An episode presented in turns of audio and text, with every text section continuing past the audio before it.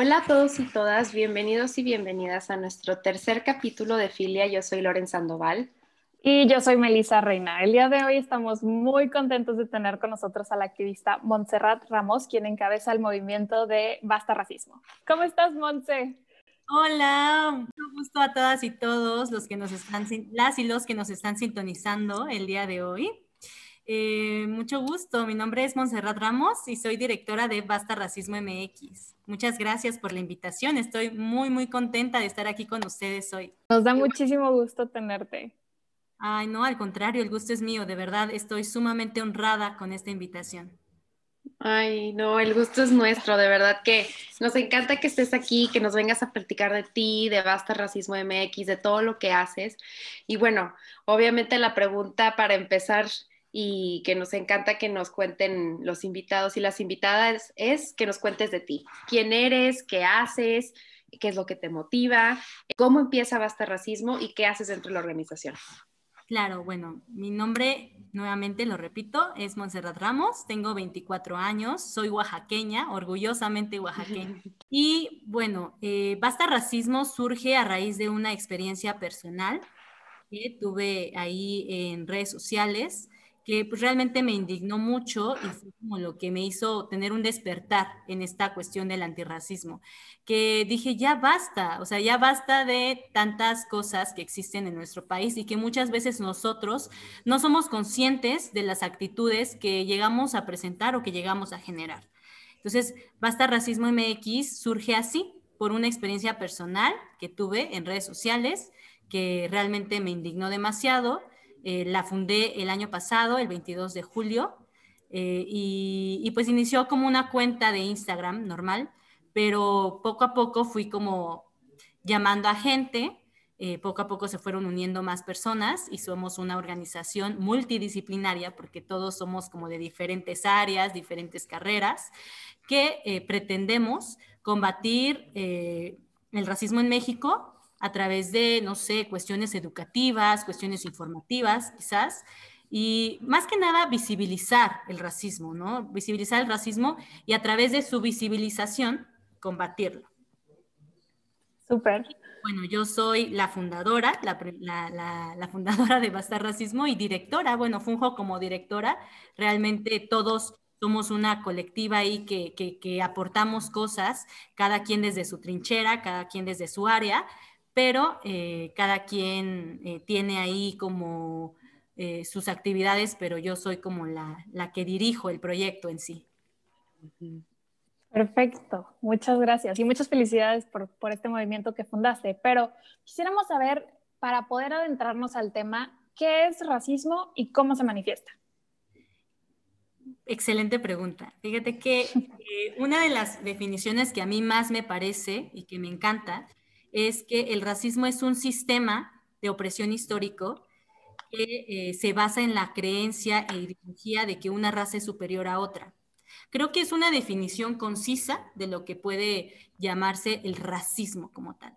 Pero bueno, hablando seriamente, el racismo no solamente es, em, es, es como una actitud, por eso es que engloba todo un sistema. Y claro que es de opresión histórica, porque, pues claro, el güero eh, o el blanco siempre va a sentirse superior a un moreno o un negro. Entonces, precisamente el, racismo se, basa en esa creencia, que, somos superiores por eh, ser de una raza distinta, que también es una, es una consecuencia de la concepción del racismo, eh, esta cuestión de la raza, del concepto de la raza como tal y que nos hace que como humanos nos diferenciemos o nos apartemos como por grupos porque somos de razas distintas. ¿Y cómo se manifiesta el racismo? Realmente creo que el racismo se puede manifestar de, de, muchísimas formas, pero a mí me gustaría mucho centrarme en cómo se manifiesta en México. Es importantísimo que recalquemos que en México ha sido una cuestión Em, que va muy de la mano con la colonización que existió en nuestro país, el famoso mestizaje en México. Em, en México se manifiesta el racismo desde una frase, desde una actitud, desde un pensamiento. Y creo que no solamente en México, esto es a nivel mundial, pero en México siempre vamos a creer que entre, pues más güerito es mejor. Entonces, como tú eres morenito, inferimos que eres una persona de bajos recursos, una persona que puede asaltarte, una persona que puede tratarte mal, una persona violenta, una persona que no tiene las mismas capacidades o la misma educación que tú por ser, este, por ser más blanquito, por ser más cuerito, ¿no? Entonces, la manifestación del racismo yo creo que va desde una actitud, eh, una idea, Em, algo más fuerte como lo es, no sé, la cuestión policíaca, ¿no? Una agresión de parte de la policía o también el no acceder a un derecho específico. Creo que eso es cuando, cuando se denota más el racismo en nuestro país, cuando no eres em, partidario, cuando no eres beneficiario eh, o no accionas correctamente los derechos a los que pues legítimamente eres acreedor, pero que no te los dan por el simple hecho de que no eres de la forma en la que deberías de ser o debería de ser un mexicano, más güerito, por ejemplo. Claro. Digo, y mencionas algo muy importante y que es lo del mestizaje, ¿no? Que en México el racismo está, pues, muy, va muy de la mano con, con el colonialismo. Y a raíz de eso también a veces escuchas que muchas personas este, dicen frases como, no, es que en, México todos somos mestizos, ¿no? En México no es racismo, es clasismo. Ahora, estas frases que son comunes, ¿cuáles, ¿cuáles son las consecuencias de decir este tipo de frases? ¿Estás de acuerdo o no estás de acuerdo y, por qué? No, pues claro que no estoy de acuerdo. Y, bueno, ¿cuáles consecuencias? Yo creo que el reproducir este tipo de actitudes, este tipo de frases, este tipo de prejuicios, pues claramente son parte de los microracismos, los, los famosos microracismos, em, que ayudan a perpetuar el racismo, ayudan a la perpetuación de este sistema racista. Y es que, bueno, realmente el mestizaje, y se los explico de una manera genérica, el mestizaje se, nos se basa en la creencia de que existen razas distintas, obviamente, y de ahí de partida, pues claro, yo difiero, ¿no? Porque pues no somos de razas distintas, somos de una misma raza. Creo que es muy común que escuchemos esto, eh, que todos somos de una misma raza, la raza humana. Y sí, sí, sí somos, pero también, de, también eh, creo que le, quita un poquito el valor a la lucha histórica que han tenido nuestros amigos eh, antirracistas en anteriores eh, años. Entonces, no me gusta mucho ocupar esa frase, pero en efecto, es así. No somos pertenecientes a razas distintas. De ahí entrada el mestizaje en México está mal pero a nosotros nos, nos, inculcaron como mexicanos, y voy a hablar desde el punto de vista mexicano. Ustedes díganme, chicas, realmente desde el principio de la primaria, la educación primaria, nos enseñan que eh, hubo un sistema de castas, que em, nos vinieron a, colonizar eh, los españoles y que hubo un intercambio cultural, porque así lo voy a decir, que hubo un intercambio cultural, realmente fue un genocidio, pero fue un intercambio cultural entre los españoles y los indígenas, y entonces somos mitad indígena, mitad español, y entonces fue como la conjunción, y entonces por lo tanto somos mestizos. Y entonces llegamos a la conclusión o sea, gracias a esa ideología que nos han planteado desde que somos unos niños, llegamos a la conclusión de que, entre, de que el mestizo es igual a ser mexicano o que el mexicano es igual a ser mestizo. Pero ¿qué realmente significa ser mestizo? Que entre más blanquito, entre, no, mira, entre más blanco, entre más eh, colonizado estés, entre más te parezcas a, a los españoles que vinieron a, a, invadir eh, México, eh, eres más mestizo, porque el mestizaje opera de esa forma. El mestizaje lo que quiere es que nos blanqueemos como, como sociedad. Entonces, y no solamente en, la cuestión del test de, la piel, o sea, no solamente eso, opera mucho más allá, que entierres realmente el pasado indígena que existe que, eh, por ejemplo, ¿no? Algo tan sencillo como lo es el habla hispana, que somos, que hablamos castellano. Y no digo, o sea, no, no por decir, no, pues claro, ya todo México habla castellano.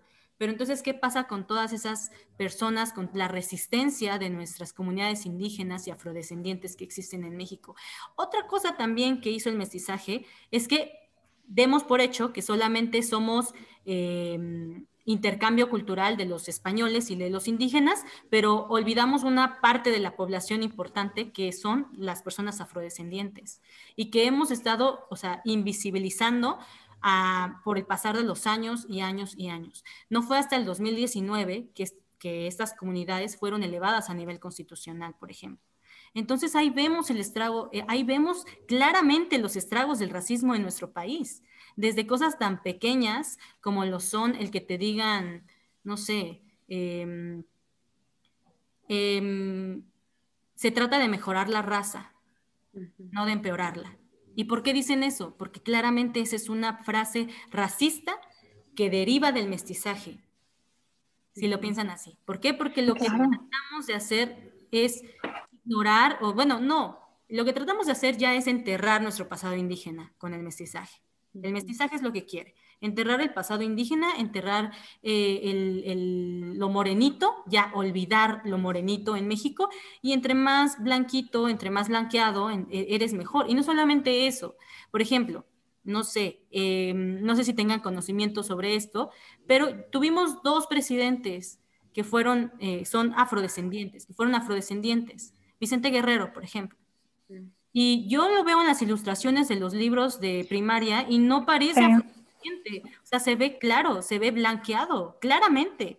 Y hasta sus rasgos, o sea, sus rasgos fenotípicos se ven no, no como una persona afrodescendiente, ¿no?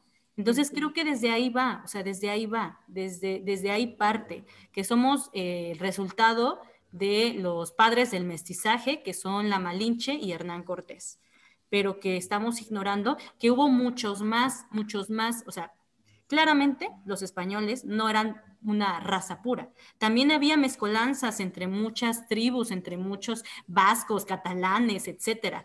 Y cuando llegan a México, obviamente no solamente eran los zapotecas, no solamente eran los mixtecos, no solamente eran los em, eh, aztecas, o sea, habían muchas más comunidades hay muchas más comunidades indígenas. Y no, no solamente agregar a eso, hubo más intercambio cultural, porque esto no está en los libros de historia comunes que nosotros conocemos, hubo más intercambio cultural entre las personas afrodescendientes con las eh, comunidades indígenas que con los españoles.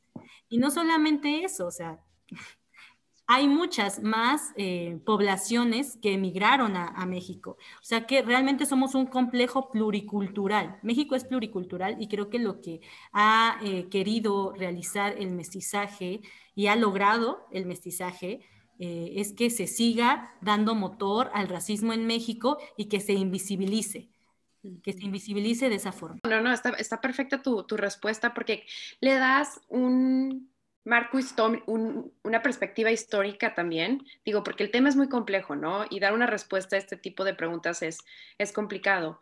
Pero algo que mencionabas que, es muy importante es esto de eh, que aspiramos o que se aspira a ser más blanco, ¿no? A mejorar la raza, este, este tipo de frases racistas que, que muchas veces se usan y que de cierta manera también están eh, hiladas al, término de la pigmentocracia, ¿no? ¿Qué, ¿Qué es eso? ¿Cómo nos lo pudieras explicar de una manera un poco más simple también para que sea digerible para todos? Porque creo que a veces, como nos comentabas la vez pasada, son términos muy complejos, ¿no? Y que se escuchen así como que, pues muy académicos o no sé, y es difícil entenderlos.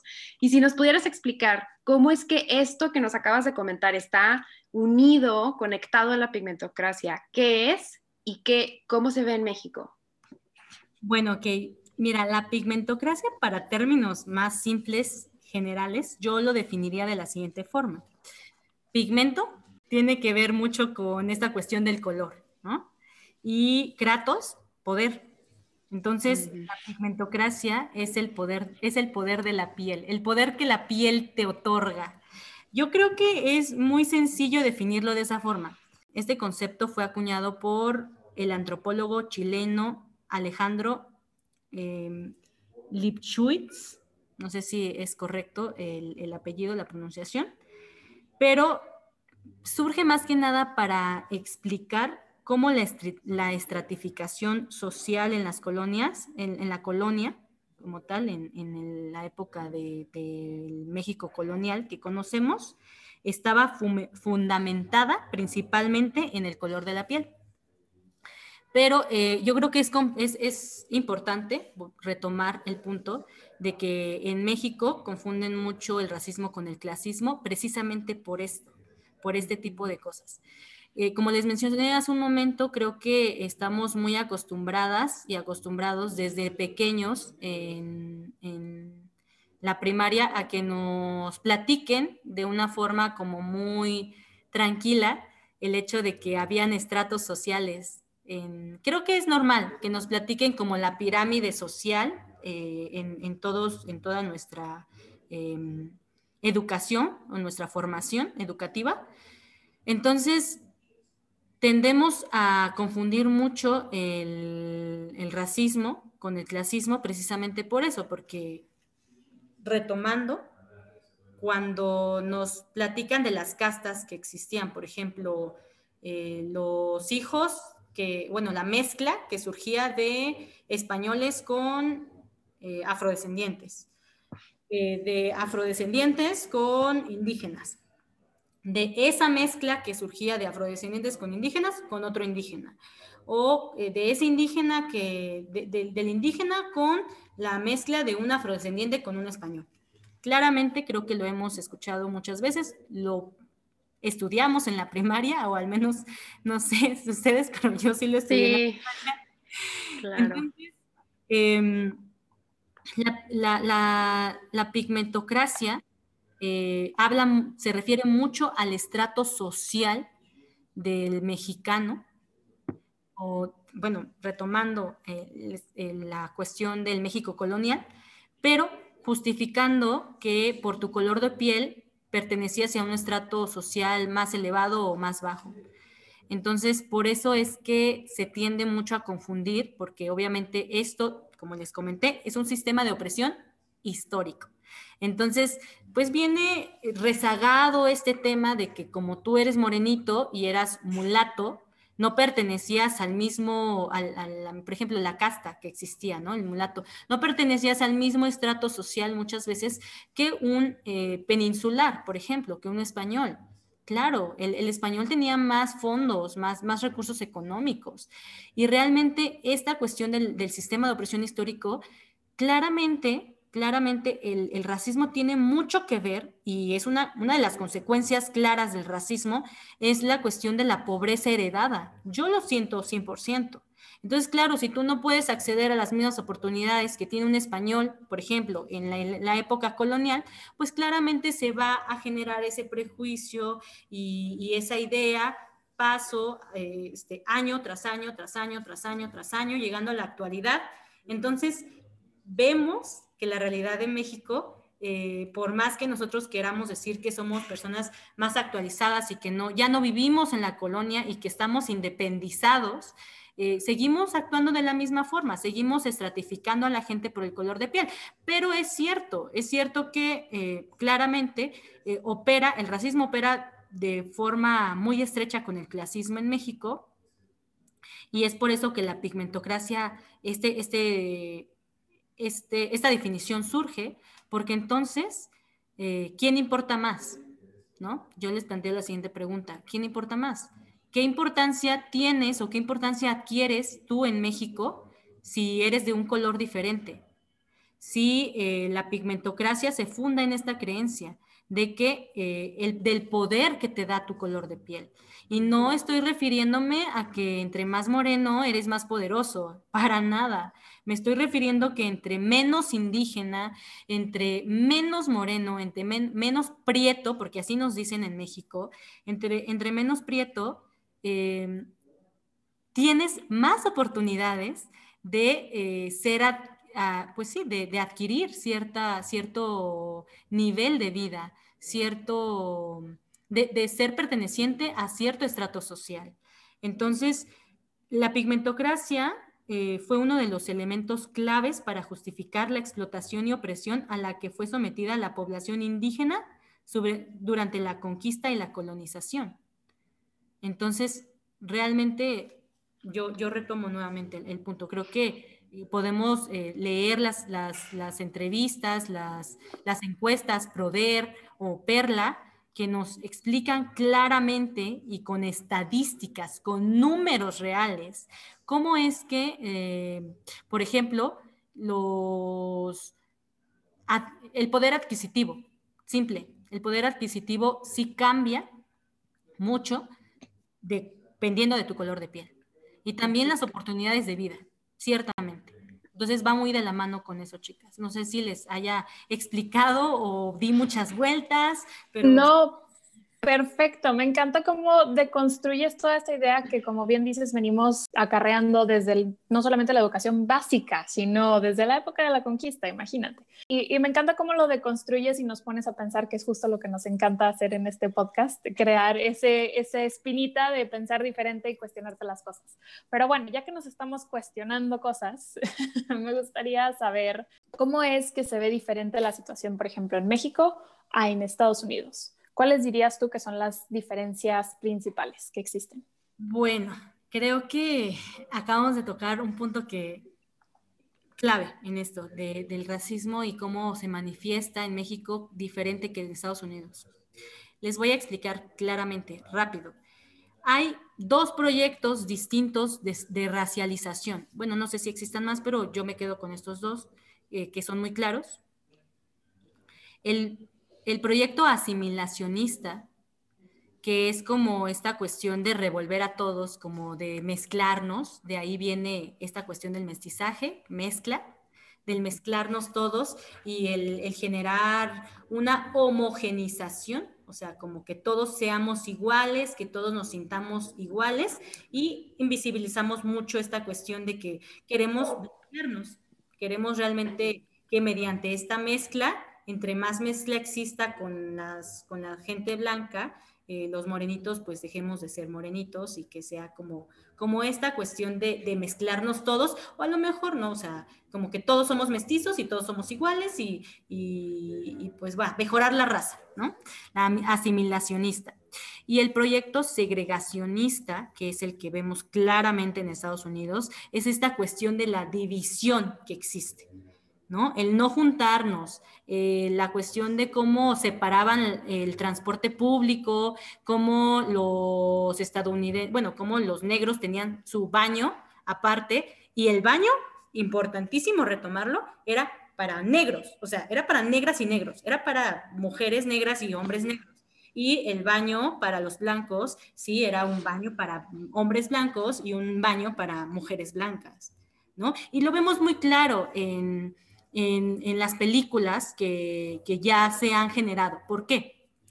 Porque creo que la esclavitud que existió en, Estados Unidos claramente em, no fue de la misma forma que la que hubo aquí en, México, porque eh, influyó mucho el proceso de evangelización en México yo creo que influyó mucho el proceso de evangelización y en Estados Unidos no tanto el proceso de evangelización. Entonces, obviamente, eh, el, proceso de liberación de los negros fue completamente distinto al proceso de liberación de los, de los mexicanos, porque aquí tuvimos un empujoncito de personas españolas, de personas que ya eran criollas, entre comillas, o sea, que ya eran personas que ya habían nacido aquí, pero pues que eran güeras, que eran blancas. Entonces hubo como el, el, un poco, piénsenlo así, chicas, ¿quiénes generaron la independencia?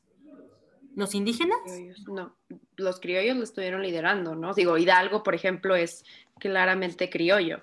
Claro. Entonces, y la liberación de Estados Unidos fue distinta. La no, la liberación de los negros. Nada más me voy a enfocar en eso, de la liberación de los negros. Fue distinta, fue como de años de opresión, años de, pues sí, imagínense, o sea, imagínense cuántos años siendo esclavos. O sea, realmente. Y no solamente, y no fue un proceso lineal y un proceso así de brusco, ¿eh, chicas. O sea, realmente hubo muchas cosas y siguen muchas cosas del proceso de, esclavitud inmersas en el sistema penitenciario estadounidense. Pero bueno, ese es otro tema. Sin embargo, eh, es que me, gusta mucho este tema, me apasiona. A mí también me encanta, estoy fascinada con lo que nos dices. Tú síguele. Yo también. El punto es que, que entonces, retomando la idea de que cómo se ve muy diferente, eh, existe un, piénsenlo así, existe más denuncia de parte del pueblo afro en Estados Unidos que aquí en México, como que se habla más claro, como que ha sido muy evidente, muy, muy público quizás, eh, las agresiones, porque son realmente muy violentas. Y yo creo que también podemos retomar este punto.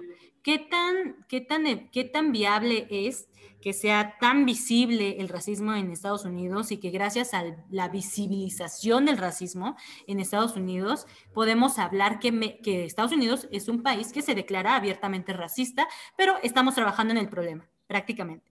En cambio, en, nuestro país es, no, México no, México no somos racistas, somos clasistas. No, no, no, no, por ningún motivo somos racistas. Entonces, obviamente, el discurso racista o el discurso de visibilización racista en Estados Unidos es más evidente que en México, por ejemplo.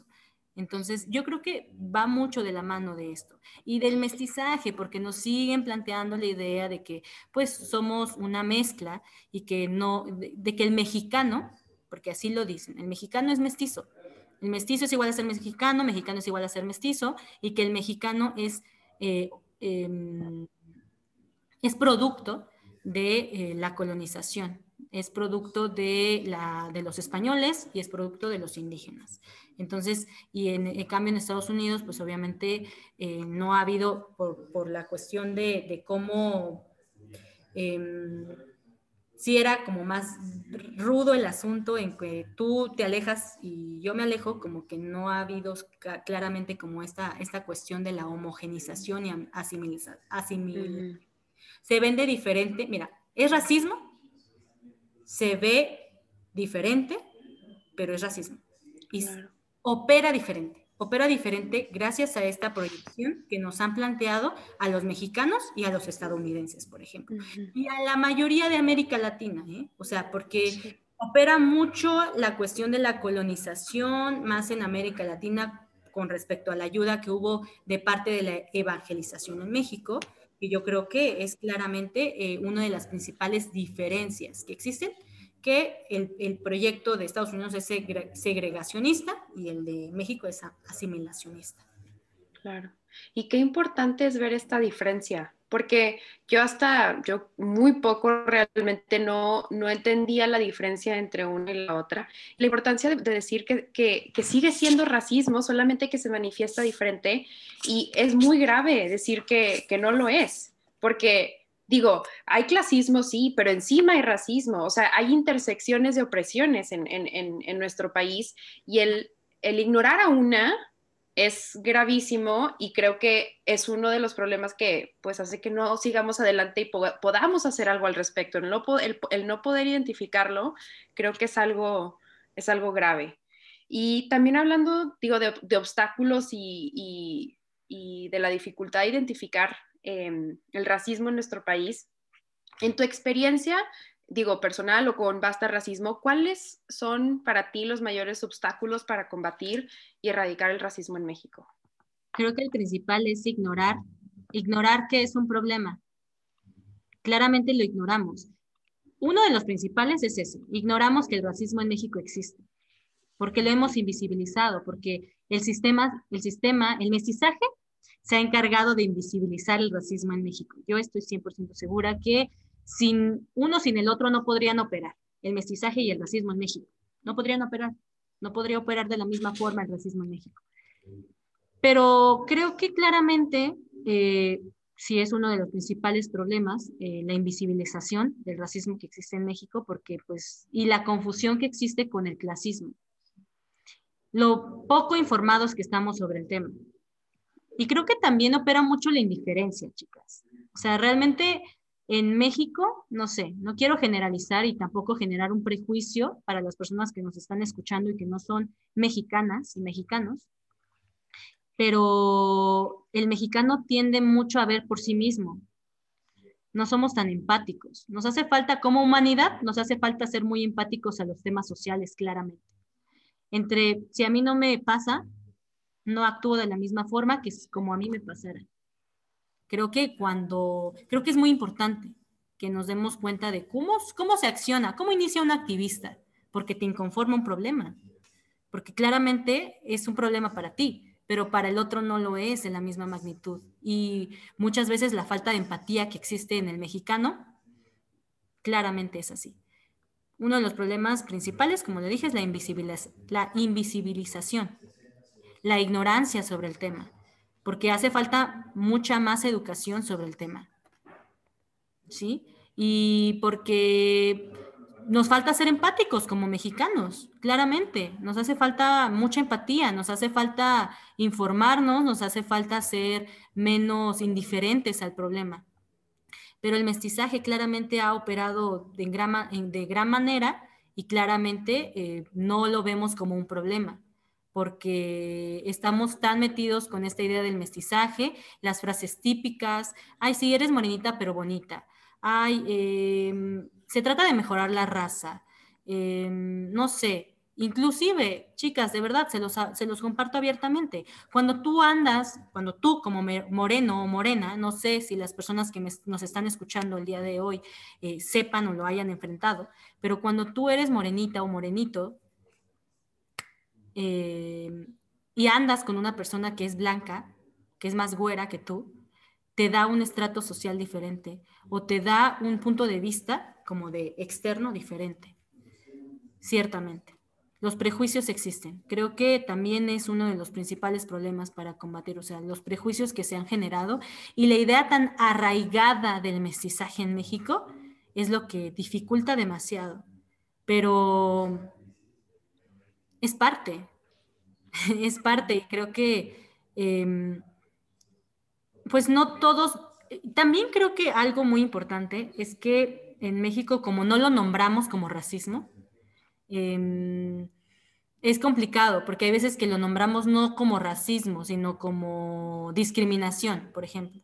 Que obviamente, pues sí, la discriminación es estructural y lo sabemos, pero eh, no lo nombramos como tal racismo. Ah, es, discriminación, me están discriminando. Y como que pierde ligeramente, yo lo siento así, el peso cuando hablamos de discriminación, porque México es un país que tiende a ser muy eh, de generar chistes, los stand-ups, por ejemplo, que se ríe de sí mismo, entre comillas, que entonces normalizamos el racismo a través del chiste también, a través de la burla. Y también eso está súper mal, porque entonces decimos, ahí no aguantas nada, son solamente burlas o solamente, eh, eh, no, lo, no, lo, no, lo, dimensionamos o no, no lo elevamos, a, no, no, le damos la importancia que es, está siendo racista, no está solamente emitiendo un chiste, está siendo racista. Y también tú estás siendo racializado. Hay veces que como está tan invisibilizada esta, esta cuestión del racismo en nuestro país, que nosotros no diferenciamos cuando estamos siendo víctimas del racismo y cuando somos racistas. Porque yo creo que todos lo hemos sido en algún punto.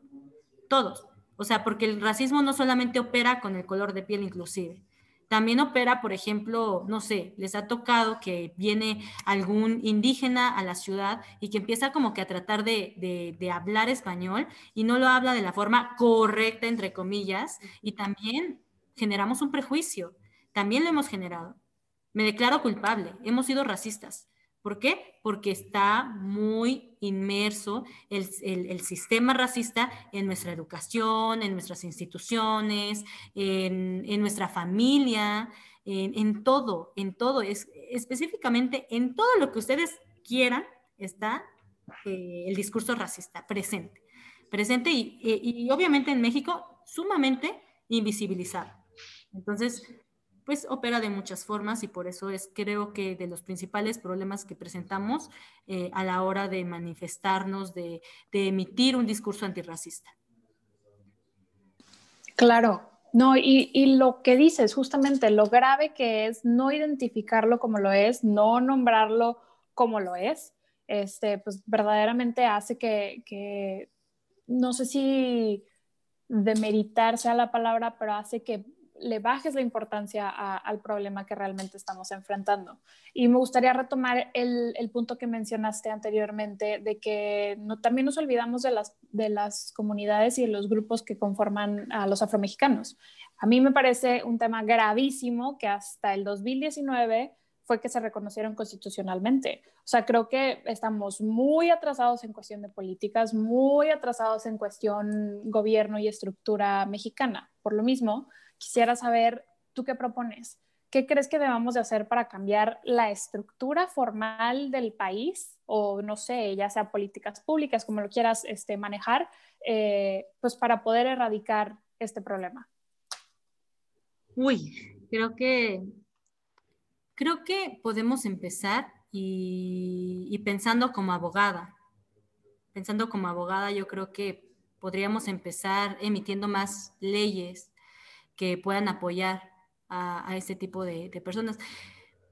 Pronunciándonos más al respecto de la discriminación indirecta que existe en México y que las leyes también operan de esa forma, y la discriminación estructural que existe en México, porque claramente la Constitución, por ejemplo, en nuestro artículo primero nos dicen que todos somos iguales, que nadie debe de sufrir discriminación bajo ninguna circunstancia por raza, etnia, eh, este, sexo, género, y sin embargo, claramente sucede, porque no todos somos, em, adquirimos o tenemos las mismas, la misma oportunidad de adquirir y ser beneficiarios de esos derechos que nos marca, o de esas garantías individuales que nos marca la Constitución, tristemente porque no nos podemos comparar.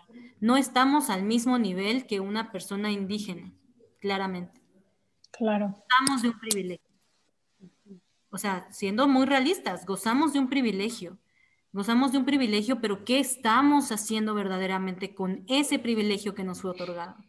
Creo que ahí, ahí empieza. O sea, realmente las políticas públicas operan gracias a, a esta cuestión de las leyes mexicanas, ¿no? Pues yo como abogada les estaría sumamente encantada de que yo viera que existiera una mayor difusión. Creo que estamos haciendo ruido. Creo que la, lucha histórica que han tenido nuestros antepasados, las comunidades indígenas y las comunidades afrodescendientes, que han estado en resistencia histórica desde que sucedió eh, la invasión eh, por parte de los españoles, ha traído sus frutos. Y gente, o sea, comunidades indígenas siguen en resistencia. Ayudemos a esas comunidades. ¿De qué forma? Unámonos como mexicanos. Seamos más empáticos.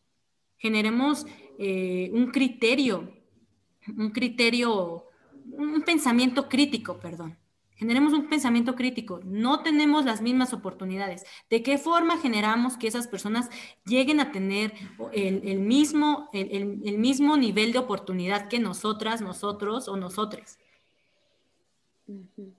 Cambiando las leyes, modificando las leyes, procurando que la discriminación indirecta, indirecta deje de reproducirse a través de nuestros ordenamientos mexicanos, eh, procurando que la discriminación estructural deje de reproducirse, que realmente evaluemos como juristas, como eh, politólogos, como economistas, como todo lo que somos, todo el engranaje eh, de profesionistas que existen en nuestro país, que evaluemos realmente cómo podemos apoyar a desmontar el sistema, porque no solamente es cuestión de deconstruir un pensamiento, porque ¿de qué forma vamos a deconstruir el, racismo?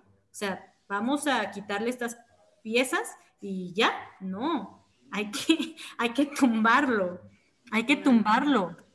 O sea, hay que tumbarlo, pero ¿de qué forma? Informándonos todos, em, no sé, cambiando quizás. Yo sí, yo sí lo veo mucho en cuestión educativa. Yo creo que si tú y yo si ustedes y yo hubiéramos tenido una educación eh, menos racista y menos basada en el mestizaje, tendríamos un criterio distinto acerca de lo que es el, racismo en México. Y, por ejemplo, yo, a, mi experiencia personal, eh, en mi vida de, niña, no, ni por acá se me pasaban las comunidades afromexicanas. ¿Por qué? Porque las hemos invisibilizado, porque el sistema educativo también se ha, se ha, se ha basado en, bueno, se ha, eh, ha hecho el complot de invisibilizar a las comunidades afrodescendientes. Y ahí están, y han estado toda la vida y, hemos convivido con ellas, con ellos y con ellas. O sea, realmente hemos estado ahí, ¿saben? Entonces, no sé, algo muy, muy básico como lo es la educación en México.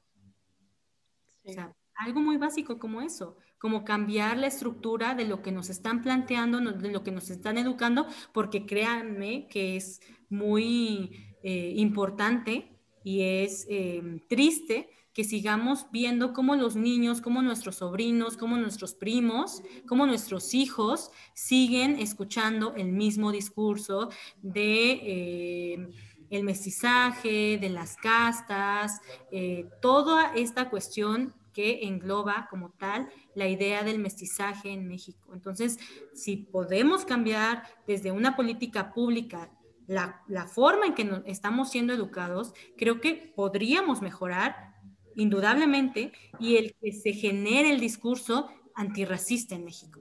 Que realmente se genere un discurso como el que existe en Estados Unidos, que realmente se genere, que realmente hablemos de racismo, que de verdad visibilicemos tanto el sistema de opresión histórico que es el racismo, que se hable sobre eso, que no sigamos eh, eh, bueno, sí, eh, mitificando el racismo y que lo sigamos confundiendo con el clasismo, que realmente hablemos, sí, existe el clasismo, claro, también es importante hablar de clasismo, pero existe el racismo y claro, operan juntos, ¿no? Clasismo podría ser una variante del racismo en México y operan juntos, operan a la mano. Entonces yo creo que es muy importante que se generen ese tipo de políticas públicas y muy importante, retomando nuevamente mi idea, que generemos una... Eh, ley, bueno, que se generen de manera correcta, que se redacte de manera correcta las leyes mexicanas para poder eh, evitar que se siga reproduciendo esta cuestión de la discriminación indirecta y la discriminación estructural en México. Sí, no, digo, todo lo que mencionas es importantísimo y hay mucho, mucho trabajo que hacer por, por donde le veas. O sea, ahora sí que como dices, en todas las áreas, ¿no? O sea, politólogos, comunicólogos, este, políticos, em, em, abogados, educación, o sea, todo está permeado por este, por este sistema y esta estructura racista. Y algo también que, que me llama mucho la atención es lo que mencionabas anteriormente del privilegio, ¿no? Que como no todos empezamos desde el mismo punto de partida.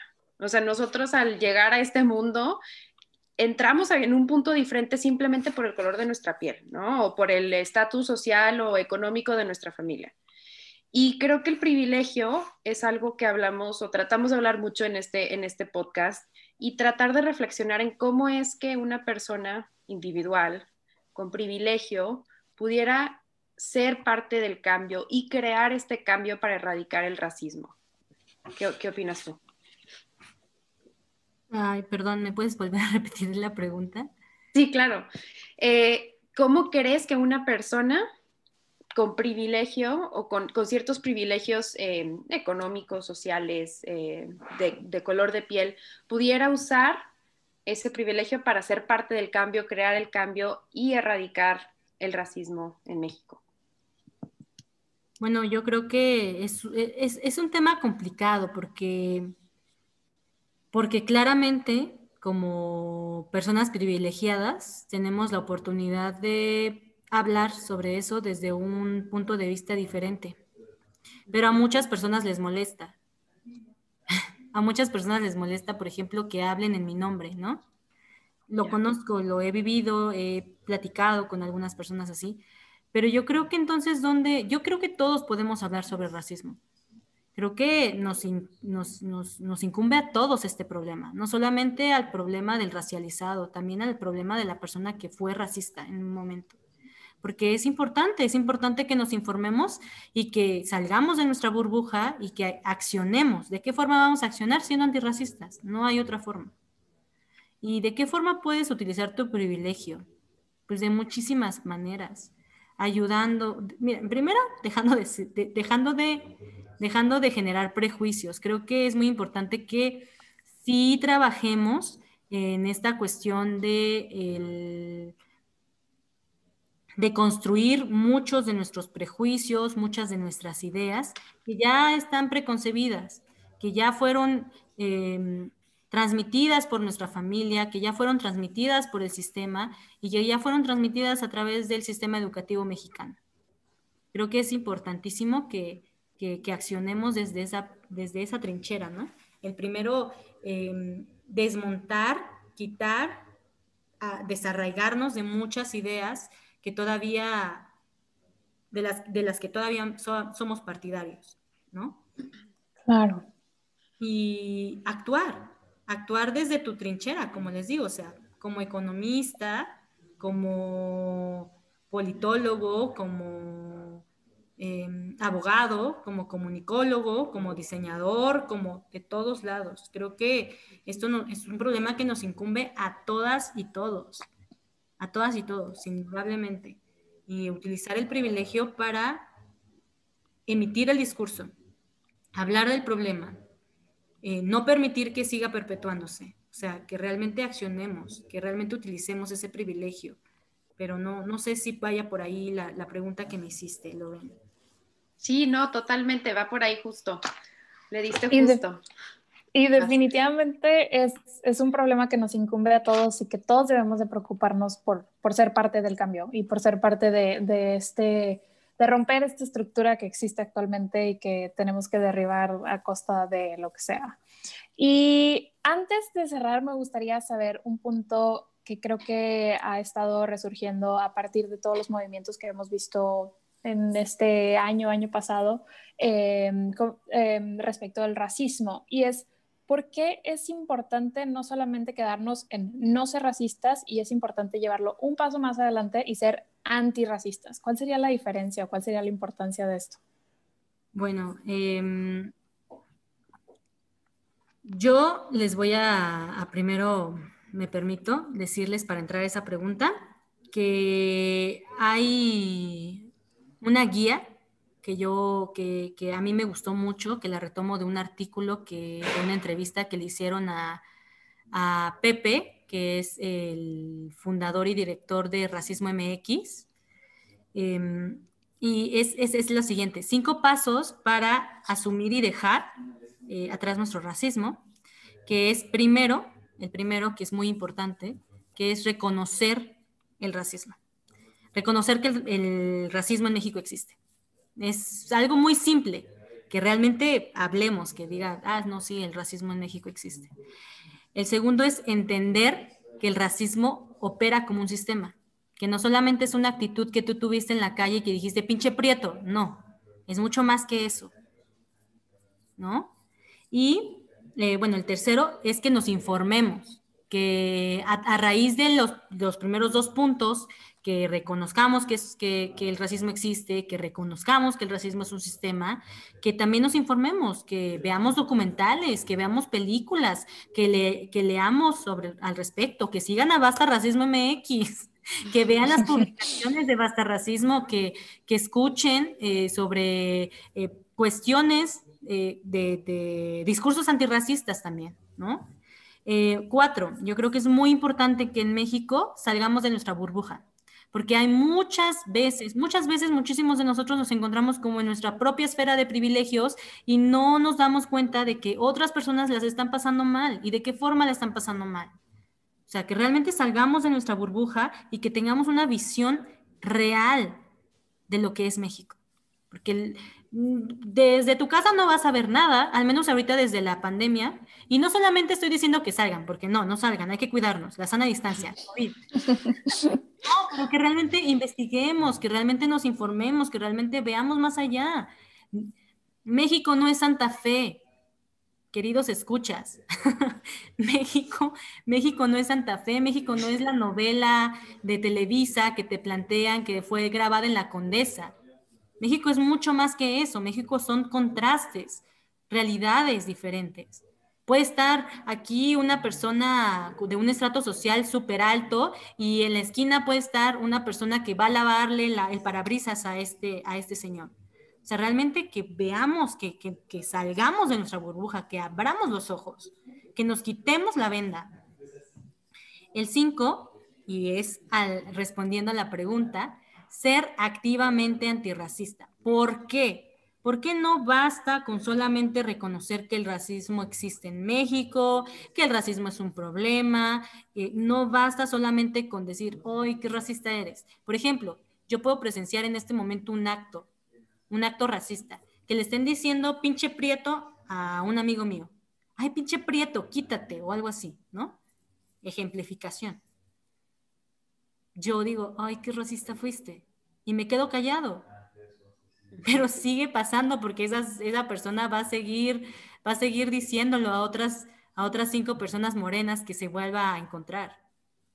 No, o sea, realmente ser activamente antirracista es el decir, oye, no, está siendo racista. El alzar la voz es muy importante, el evidenciar el problema. Se trata específicamente de eso, chicas, evidenciar el problema señalar el problema, señalarle a esa persona que está siendo racista y señalarle a esa persona que está siendo racializado también. O sea, no quedarnos callados, porque seguimos perpetuando el, el sistema, porque entonces, siendo activamente antirracistas, alzando la voz, vamos a poder erradicar de alguna forma o activar por lo menos, que es lo que uno de los sueños más cercanos que tenemos como organización, activar el discurso antirracista en México, que se hable del racismo abiertamente, que no tengamos que estar diciendo o eh, hablando en, una mesa familiar y que digamos, el racismo existe. No, no, no, no, el racismo no existe, el racismo en eh, México no existe, el racismo es como en Estados Unidos que golpearon y mataron a George Floyd. Eso es racismo. No, también opera aquí, opera de diferente forma, está siendo racista de esta forma. No, que realmente lo hablemos, que hablemos y que alcemos la voz cuando existan este tipo de acciones. ¿Por qué? Porque lo hemos normalizado, lo hemos naturalizado y somos responsables de desmontar un sistema de opresión histórico y de, de, construir muchas, muchos prejuicios que se han generado en nuestra, em, nuestra vida, ¿no? En nuestra familia, en nuestra escuela, en nuestro círculo social. Creo que desde ahí puedes tú accionar como desde tu privilegio, retomando la, la, pregunta anterior.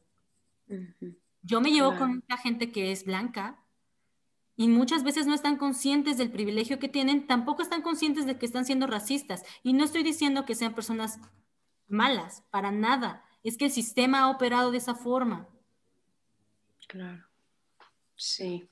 Digo, pero te llega un punto donde ya eso no puede ser excusa, ¿no? O sea, ya tenemos que dejar a un lado eso donde, ay, es que no sabía, ay, es que no me enteré que era parte del sistema. Creo que ya, ya es momento de dejarnos esas cosas y empezar, como tú dices, alzar la voz y hacer algo. Y, más, perdón, y más ahora que tenemos la responsabilidad de nuestras manos de que tenemos acceso a la información que queramos. solamente es cuestión de tomar tantito interés y ponerte a investigar de, de estos temas, o sea, de informarte pero bueno, te interrumpí, perdón. No pasa nada, no, no, no, claro, digo, ya todo está al alcance de, de, muchísimas personas, entonces creo que ya ahorita a estas alturas, este, ya las excusas como que ya no son aceptables. Pero bueno, mencionabas también algo, ya para empezar a cerrar nuestra plática, lamentablemente, porque está muy interesante. Siempre nos pasa que no queremos terminar las pláticas. Este, mencionabas que uno de, los objetivos de, em, de, las metas de Basta Racismo MX es visibilizar, ¿no? Y, hablar de estos temas eh, y, dejar que, perdón, y eh, de construir y desmontar estos sistemas.